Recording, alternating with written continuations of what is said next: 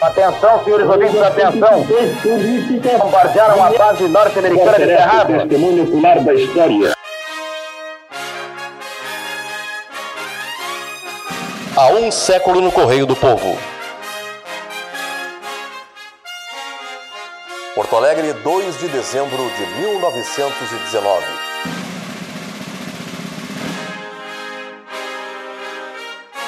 A situação na Alemanha.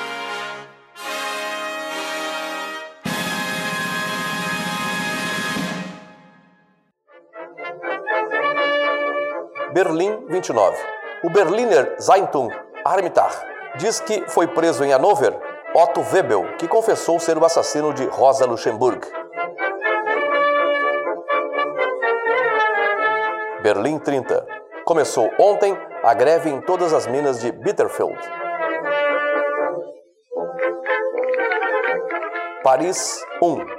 A propósito das duas notas alemãs relativas aos prisioneiros de guerra de Scapaflon, La Presse de Paris diz que, segundo uma informação de Berlim, os democratas e socialistas seriam de opinião que o governo se mostrasse excessivamente intransigente e que fariam pressão junto dele para que se modifique a sua atitude. Paris 1. La Presse de Paris publica um telegrama de Düsseldorf dizendo que os socialistas alemães descobriram uma vasta conspiração monarquista que preparava o regresso do ex-Kaiser e de seu filho em princípios deste mês. Renato Borrucho, nosso editor e colunista da página. A grande novidade daquele, daquela situação da Alemanha, naquele 2 de dezembro de 1919, foi a prisão do assassino de Rosa Luxemburgo.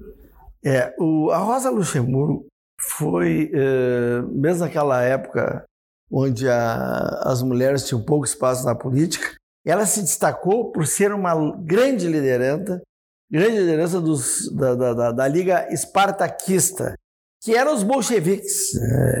que é o pessoal do, dos comunistas, né?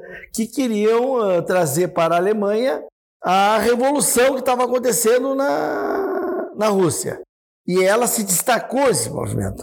Só que na Alemanha houve uma reação muito forte a esse movimento, porque havia um medo do resultado do que a revolução russa estava obtendo. Quer dizer, eles estavam, principalmente, a burguesia alemã, com medo de perder a sua riqueza, estava extremamente apreensiva com essa questão.